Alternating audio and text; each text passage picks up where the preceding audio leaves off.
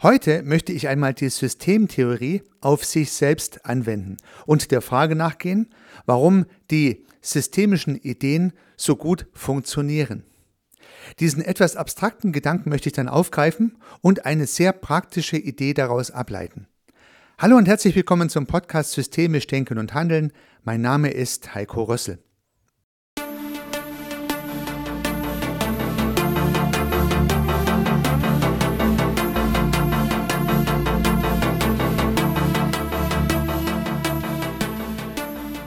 In den vorangegangenen vier Episoden habe ich einige Gedanken von Niklas Luhmann aufgegriffen, die er vor Studierenden erläuterte. Er hat in diesen Kapiteln auf historische Theorien zurückgegriffen und sie auf ihre Validität für die Einsetzung in der Systemtheorie untersucht.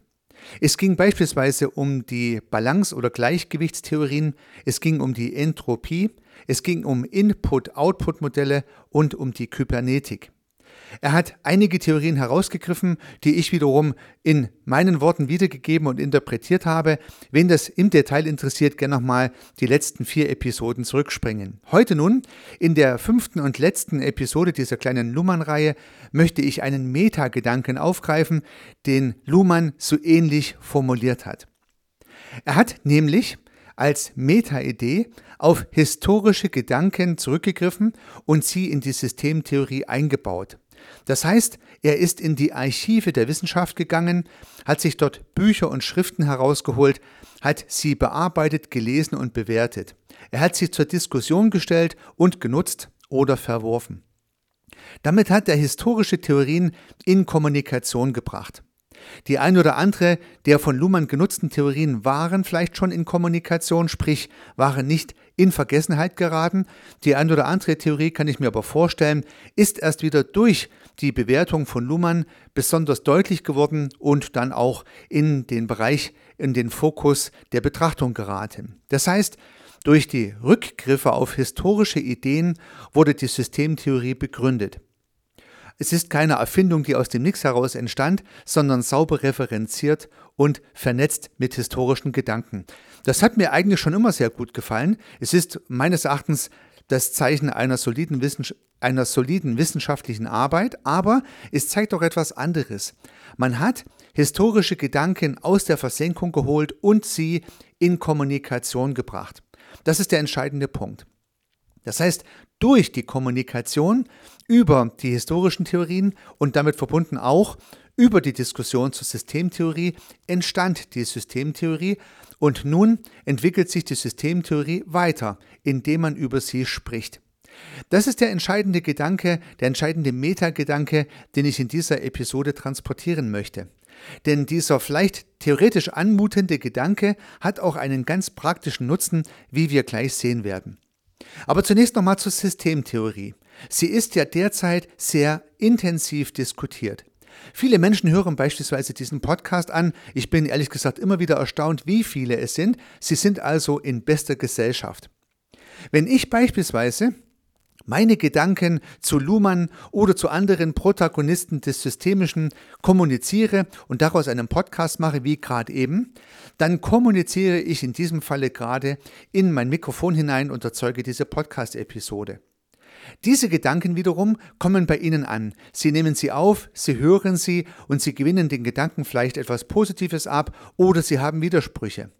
Sie werden vielleicht mit Dritten über diese Ideen sprechen. Sie werden weiter darüber diskutieren. Die Gedanken und die Kommunikation werden anschlussfähig sein.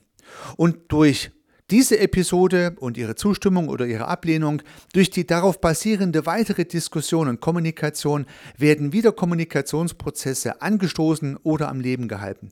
Und so entsteht eine anschlussfähige Kommunikation über die Systemtheorie. Und damit beweist die Systemtheorie ihre eigene Gültigkeit. Denn solange über die Systemtheorie anschlussfähig kommuniziert wird, solange gibt es die Systemtheorie auch im sozialen System, beispielsweise in der Gesellschaft oder auch in den Gruppen, die halt diese entsprechende Kommunikation durchführen. Ich finde ein sehr spannender, ein sehr weitreichender Gedanke. Denn wir unterscheiden die Systeme nicht über die Menschen, die diese Systeme ausmachen, das hat uns ja Niklas Luhmann auch mitgegeben, da die Menschen ja rein theoretisch gedacht nur Umwelt für die sozialen Systeme sind. Die sozialen Systeme bestehen aus Kommunikation, die Menschen sind notwendige Voraussetzung, aber nicht Bestandteil dieser Systeme.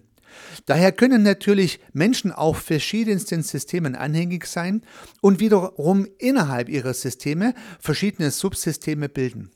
Und so sehe ich die Kommunikation über die Systemtheorie als ein Subsystem in einem anderen System, welches dafür genutzt wird. Wenn Sie beispielsweise mit Ihren Arbeitskollegen über die Systemtheorie sprechen, dann bilden Sie dort ein systemtheoretisches Subsystem innerhalb Ihrer Arbeitsorganisation. Sollten Sie in Ihrem Freundeskreis über die Systemtheorie sprechen, ähnliches. Es wird ein systemtheoretisches Subsystem gebildet innerhalb des Freundeskreises, den es ja vielleicht sowieso schon gibt. Ich würde diese Themen mal als Overlay-Themen bezeichnen. Das heißt, thematische Abgrenzungen innerhalb vielleicht bestehender sozialer Systeme, innerhalb von Parteien, innerhalb von Vereinen, innerhalb von Ausbildungsgruppen, innerhalb von Freundeskreisen, innerhalb von Unternehmen, Abteilungen, Teams, wird über die Systemtheorie gesprochen. Und damit bilden sich Overlay-Themen, Overlay-Subsysteme, die in anderen Systemen unterschieden werden können. Und nun haben wir mehrere Belange der Systemtheorie, die wir hier betrachten können. Zunächst einmal könnte ein fremder Beobachter unterscheiden, ob Sie sich im jeweiligen System, in dem Sie sich gerade befinden, über die Systemtheorie unterhalten und innerhalb dieses Systems gegebenenfalls damit ein systemtheoretisches Overlay oder Subsystem bilden. Es ist unterscheidbar, indem man auf die Inhalte hört, die ausgetauscht werden. Würde nun beispielsweise die Türe aufgehen und jemand würde hier hereinschauen und würde mich dabei beobachten, wie ich gerade systemtheoretische Gedanken ins Mikrofon spreche, dann würde man anhand meiner Gespräche feststellen können, dass ich gerade über die Systemtheorie spreche und damit Teil dieses großen systemtheoretischen Subsystems innerhalb der Gesellschaft bin, innerhalb des Subsystems der Menschen oder der Kommunikation, die sich mit der Systemtheorie auseinandersetzt und die sich über die Systemtheorie austauscht. Wir haben es also mit einem Overlay, mit einem thematisch abgrenzbaren Subsystem zu tun. Warum kann man das so bezeichnen? Nun, weil uns Niklas Luhmann ja das Werkzeug der Unterscheidung mitgegeben hat und sobald ich etwas unterscheiden kann vom ganzen Rest, also von der Umwelt, handelt es sich um ein System. Das System ist der Unterschied zwischen System und Umwelt, so formulierte es Luhmann ganz konkret, und demzufolge kann ich eine Unterscheidung identifizieren, wenn Menschen über die Systemtheorie sprechen, und damit habe ich das Subsystem oder das Overlay-System von anderen Systemen unterschieden. Und nun habe ich innerhalb dieses Subsystems oder des von mir gerade sogenannten Overlay-Systems eine Kommunikation. Und wenn diese Kommunikation anschlussfähig ist, dann geht sie ja immer weiter und immer wieder könnten fremde Beobachter diese Unterscheidung feststellen. Das heißt, es ist wichtig, dass innerhalb des Overlay- oder Subsystems in dem sich über die Systemtheorie unterhalten wird, auch über die Systemtheorie kommuniziert wird. Würde man nicht mehr über die Systemtheorie kommunizieren, würden ab morgen alle aufhören, irgendwas zur Systemtheorie zu sagen, dann wäre die Systemtheorie weg, aus dem sozialen System verschwunden. Das hoffen wir natürlich nicht und tragen alle dazu bei, dass es nicht so kommt. Das heißt, durch unsere aller Kommunikation sorgen wir dafür, dass die systemtheoretischen Gedanken weitergetragen werden. Und dabei spielt es übrigens gar keine Rolle, ob wir pro Systemtheorie argumentieren und Freunde der Systemtheorie sind oder ob wir die Systemtheorie vielleicht kritisch sehen und dagegen sind. Wir reden ja trotzdem über die Systemtheorie und damit ist das Thema in Kommunikation. Und so darf man sich auch über Luhmanns Ideen und Gedanken streiten. So darf man intensiv darüber diskutieren, ob alles, was Luhmann sagt, nun richtig ist oder ob es vielleicht auch Ideen gibt, die man persönlich anders sehen mag. Ich glaube sogar, Luhmann würde es zu schätzen wissen, dass über seine Gedanken diskutiert wird, eine anschlussfähige Kommunikation entsteht. Ich hatte letztens ein Treffen von systemischen Freunden und wir haben intensiv über die Frage diskutiert, ob der Mensch nun Teil eines Systems ist oder tatsächlich so, wie es Luhmann und die Theoretiker formulieren, Umwelt des Systems ist. Ja, über diesen Sachverhalt darf man diskutieren und es ist nirgendwo geschrieben, dass es nicht so sein muss, wie es irgendwo steht. Man kann es auch anders interpretieren. Es kann gute Gründe geben, eine andere Argumentation zu verfolgen. In jedem Falle spricht man über die Systemtheorie und entwickelt sie damit weiter. So wird diese Systemtheorie auch nicht stehen bleiben, nicht im Status von Luhmannschen Texten verweilen, sondern sich sicherlich ganz in seinem Sinne weiterentwickeln mit neuen Gedanken und Ideen. Und nun reden wir ja gerade nur über das Subsystem der Systemtheorie. Aber die Systemtheorie ist die Basis für sehr viele praktische Ableitungen. Und so gibt es ganz viele Anwendungsfälle der Systemtheorie, die sich zum Teil relativ weit von der Theorie entfernen, aber trotzdem noch mit dem Attribut des Systemischen schmücken. Systemische Therapie, systemische Aufstellung, die Diskussion über systemische Fragen, die systemische Führung, das systemische Management, die systemische Organisationsentwicklung sind nur einige Beispiele ganz vieler Ableitungen aus dem Systemischen, aus der Systemtheorie heraus, die sich systemisch titulieren und damit natürlich auch einen Bezug zur Theorie herstellen. Das heißt, die Systemtheorie wird auch angewendet. Und auch diese Anwendungsfälle wiederum sind Kommunikation. Und auch diese Kommunikation trägt zur Lebendigkeit der Systemtheorie bei. Je mehr Anwendungsfälle formuliert werden, je mehr Menschen diesen Anwendungsfällen anhängig sind, umso besser für die Weiterentwicklung der Systemtheorie. Und so befruchtet sich in dieser Kommunikation die Theorie und die Praxis gegenseitig. Das heißt, theoretische Gedanken werden in praktische Überlegungen übersetzt, praktische Überlegungen wiederum werden auf ihre Validität beobachtet und fließen dann wieder in die Theorie ein, um darin wieder neue praktische Ideen abzuleiten. Das heißt, ein systemischer Wirkmechanismus, so wie er im Buche steht. Eine systemische Schleife, die sowohl die Theorie als auch die Praxis schleifenförmig weiterentwickelt, zirkulär weiterentwickelt. Insgesamt wird deutlich, dass man die Systemtheorie unter verschiedensten Gesichtspunkten auf die Systemtheorie selber anwenden kann und dass die Systemtheorie einmal mehr beweist, dass sie selber funktioniert. Durch die Unterscheidung lassen sich systemische Kommunikationsprozesse von anderen Kommunikationsprozessen unterscheiden. Die anschlussfähige Kommunikation, die Autopoese, sorgt dafür, dass innerhalb des Systems anschlussfähige Kommunikation stattfindet. Und last but not least führen systemische Schleifen dazu, dass sich Theorie und Praxis immer weiter befruchten. Und das sind nur drei Fälle der Systemtheorie, die sich hier selber auf sich referenzieren lassen. Und nun möchte ich heute hier auch noch eine praktische Idee weitergeben, nämlich gerade den Gedanken dieser Overlay-Systeme. Ich habe mir mal drei weitere Overlay-Systeme überlegt, die wir gegebenenfalls in unseren Anwendungsfällen, in unseren Umgebungen beobachten können. Angenommen, wir haben ein Businessunternehmen oder eine Organisation, die im Business-Kontext tätig ist, also eine Firma, eine Abteilung, vielleicht auch ein Team. Innerhalb dieses Systems was wir seither immer als System gesehen haben, beispielsweise die Abteilung einer Firma, beispielsweise die Entwicklungsabteilung. In dieser Entwicklungsabteilung gibt es die Kommunikationsprozesse, die beobachtbar sind und damit unterscheidet sich dieses System von den anderen Abteilungen dieses Unternehmens. Soweit, so gut. Wir haben immer starke Referenzierungen zu den Menschen, die in der Entwicklungsabteilung tätig sind, aber wir haben ja schon gelernt, das ist nur Umwelt. Eigentlich sind die Menschen nicht Bedingung dieser Kommunikation, sondern nur eine Voraussetzung, dass die Kommunikation über Entwicklungsvorgänge stattfinden kann. Nun könnten aber innerhalb dieses sozialen Systems, der Entwicklungsabteilung weitere Subsysteme identifiziert werden oder ich hatte es vorhin Overlay-Systeme bezeichnet. Ich habe einfach mal drei Beispiele konstruiert. Man könnte Projektkommunikation unterscheiden, man könnte Klatsch und Tratsch unterscheiden und man könnte die Diskussion über Innovationen unterscheiden. Das heißt, ein fremder Beobachter, der sich die Entwicklungsabteilung einer Businessorganisation anschaut, könnte diese drei Subsysteme untersuchen. Er könnte sie gegebenenfalls identifizieren.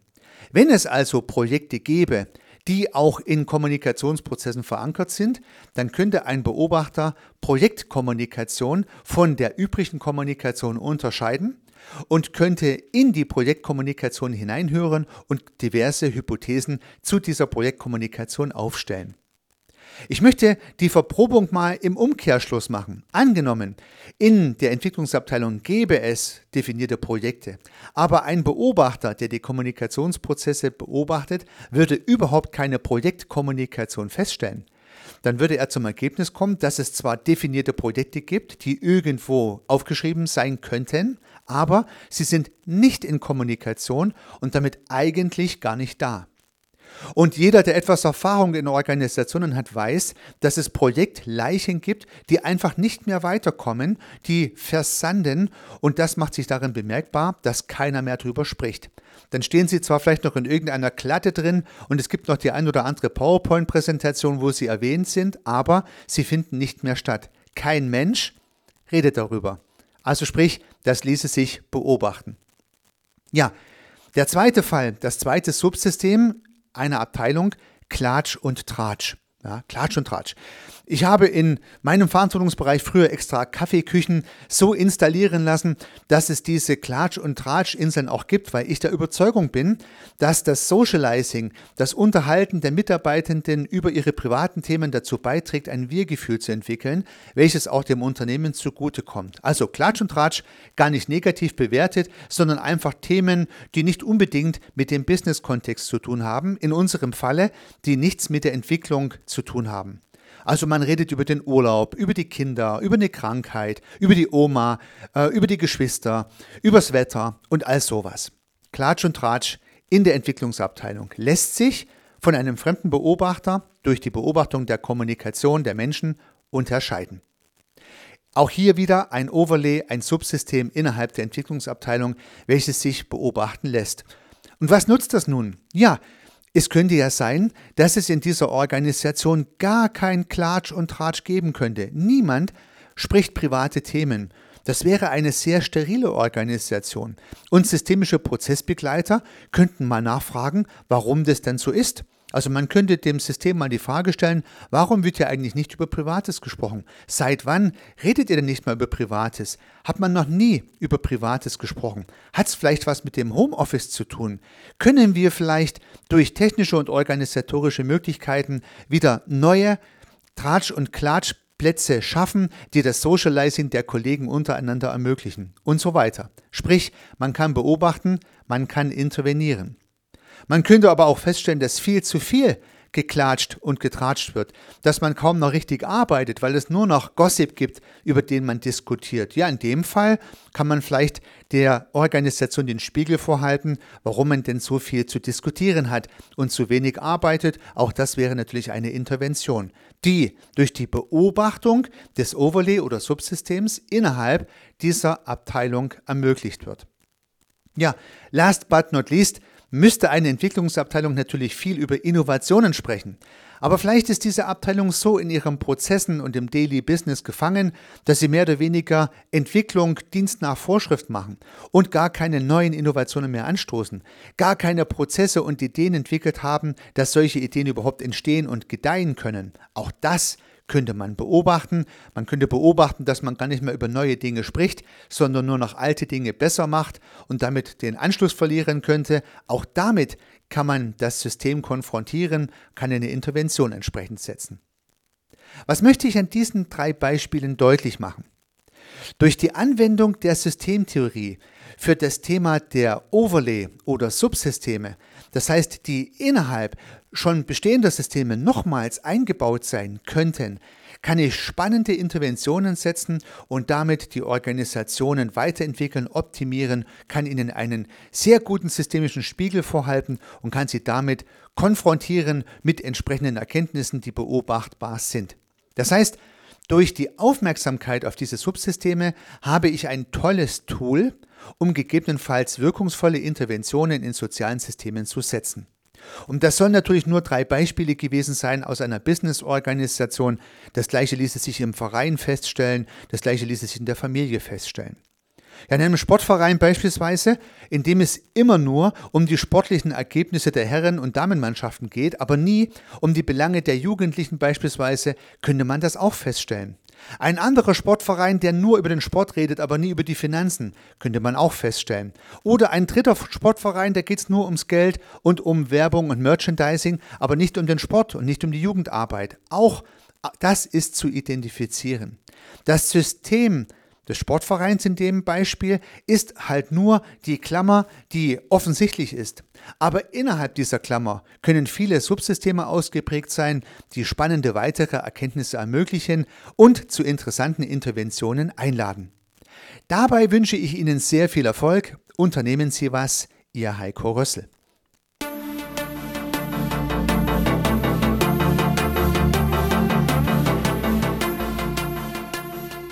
Ich freue mich, dass Sie diese Episode angehört haben und hoffe natürlich, dass sie Ihnen gefallen hat und dass Sie was davon mitnehmen können. Wenn Sie keine zukünftigen Episoden verpassen möchten, dann können Sie den Podcast gern abonnieren. Nutzen Sie dafür den Abonnieren-Button in der Podcast-App Ihrer Wahl.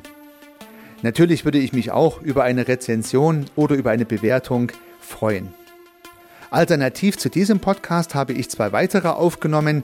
Sie finden sie unter www.servicearchitekt.com/podcast oder wenn Sie meinen Namen in der Podcast-App Ihrer Wahl eingeben. Vielleicht können ja auch die beiden anderen Angebote für Sie interessant sein.